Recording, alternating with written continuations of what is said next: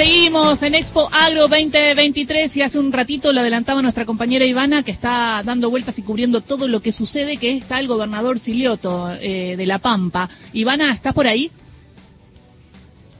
nuevamente en contacto, como le decíamos, adentro de la agenda política, el gobernador de La Pampa está presente, Sergio Siliato, aquí en Sanoma. Lo tenemos refugiado aquí del calor. ¿Cómo está, gobernador? Lo saludamos para Radio Nacional. ¿Qué tal? Buen día, buen día a vos y a, quienes están en el estudio a toda la audiencia. Bien, muy bien. Dice la Buceniche lo escucha desde estudio allí también. Y en esta oportunidad, como bien lo decíamos, eh, arribando acá al stand del Banco de la Pampa, haciendo un recorrido, dialogando también con el sector en sí.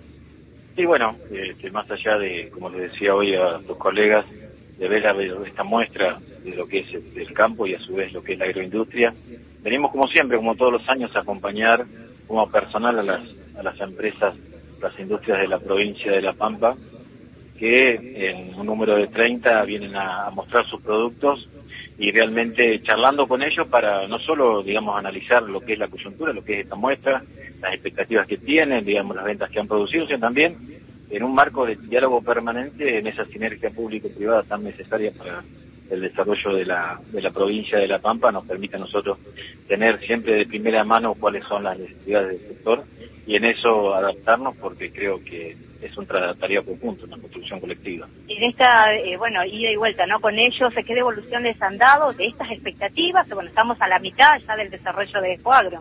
Bueno, eh, a ver, eh, las expectativas muy, muy grandes, este, digamos, si bien por ahí en algunos casos este, no se acerca a lo que fue el año pasado, no nos olvidemos que el año pasado fue una muestra después de dos años de pandemia en los cuales hubo un boom de, digamos, de, gente y también de negocios, ¿no? Pero bueno, a ver, eh, ¿qué significa Cuadro para las industrias de la provincia de La Pampa? Por eso es tan fuerte el apoyo del gobierno. Muchas veces asegurar el trabajo de todo el año. ¿Ivana? se acuerdan negocios en los cuales este, después a través de la, enorme herramienta financiera del Banco de la Pampa, el gobierno de la provincia, que es el compro pampeano, nuestras empresas pueden comprar pueden vender este, a, eh, a largo plazo con una tasa que hoy casi no existe en el mercado, permitiendo que asegurar, digamos, actividad económica, pero solamente asegurar desarrollo con inclusión, esa generación de trabajo. Eh, Gisela, te escucha el gobernador, te pongo en contacto con él. Ah, gobernador, disculpe, le quería preguntar sobre el tema del desarrollo productivo y la falta de agua. Sabemos que La Pampa tiene un conflicto con la provincia de Mendoza y además La Pampa también necesitaría quizás este riego, ¿no? Eh, para generar más producción. ¿Lo vienen pensando?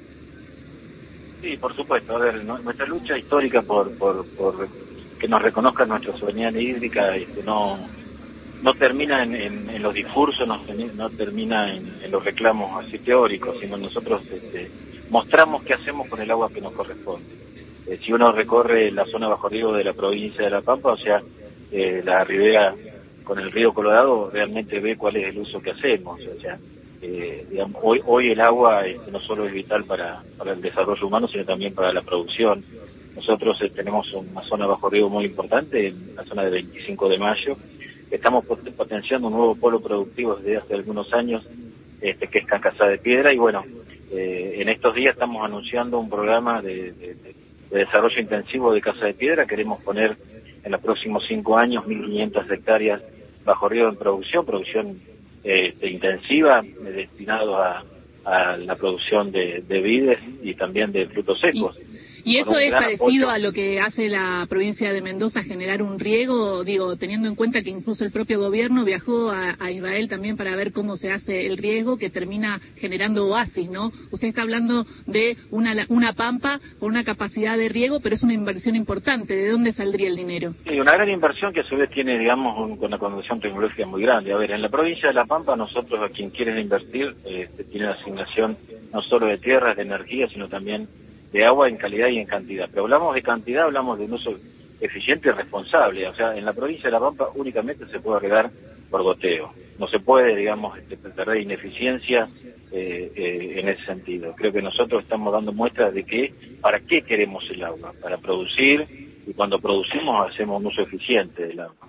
Si uno analiza que, en el caso específico, por dar un ejemplo, Mendoza tiene una eficiencia de riego en la cuenca del río Atuel del 40%, quiere decir de que cada cada cuatro litros que se utilizan, seis se. Creo que, digamos, en eso hay que poner hay que poner tecnología, hay que ser mucho, mucho eh, más eficiente del agua y, eso es algo que nosotros estamos buscando en el sur de la provincia de La Pampa, en lo que es este, la ribera del río Colorado. Únicamente permitimos que se riegue este, por goteo, o sea, utilizando el agua nada más que este, para producir, no, no, hay ningún derroche. Creo que es el camino, es el camino y, y creo que el camino de la eficiencia hídrica es que este, nosotros estamos recorriendo siempre demostrándole a Mendoza que es mentira que no hay agua. Hay agua para todos si se lo usa eficientemente y responsablemente. Gracias, gobernador. Muchas gracias a ustedes, que tengan buen día. Gracias, lo, despedimos. Muchas gracias a ti, eh, al gobernador, bueno, que va a seguir eh, recorriendo, ¿no? Los distintos stands que comprende aquí el Banco de la Pampa, así que bueno, con su comitiva de esta manera, eh, bueno, pasando en lo que es la tercera edición de Escuadro, ¿no? Conformando él eh, lo que es la agenda política, que lo repasábamos más temprano, porque bueno, también se prevé que va a estar, eh, bueno, eh, otras de las autoridades así convocadas. Gracias. Gracias. Kovsky, eh, PDLRA 5, Radio Nacional junto a nosotros, trabajando en equipo, recorriendo el 2023. Gracias al gobernador Pampa. Vamos a Queñatán, Alfredo Saía, con la columna económica, hay para decir y para contar. Para estar bien informado, ahí vamos, por Nacional, la radio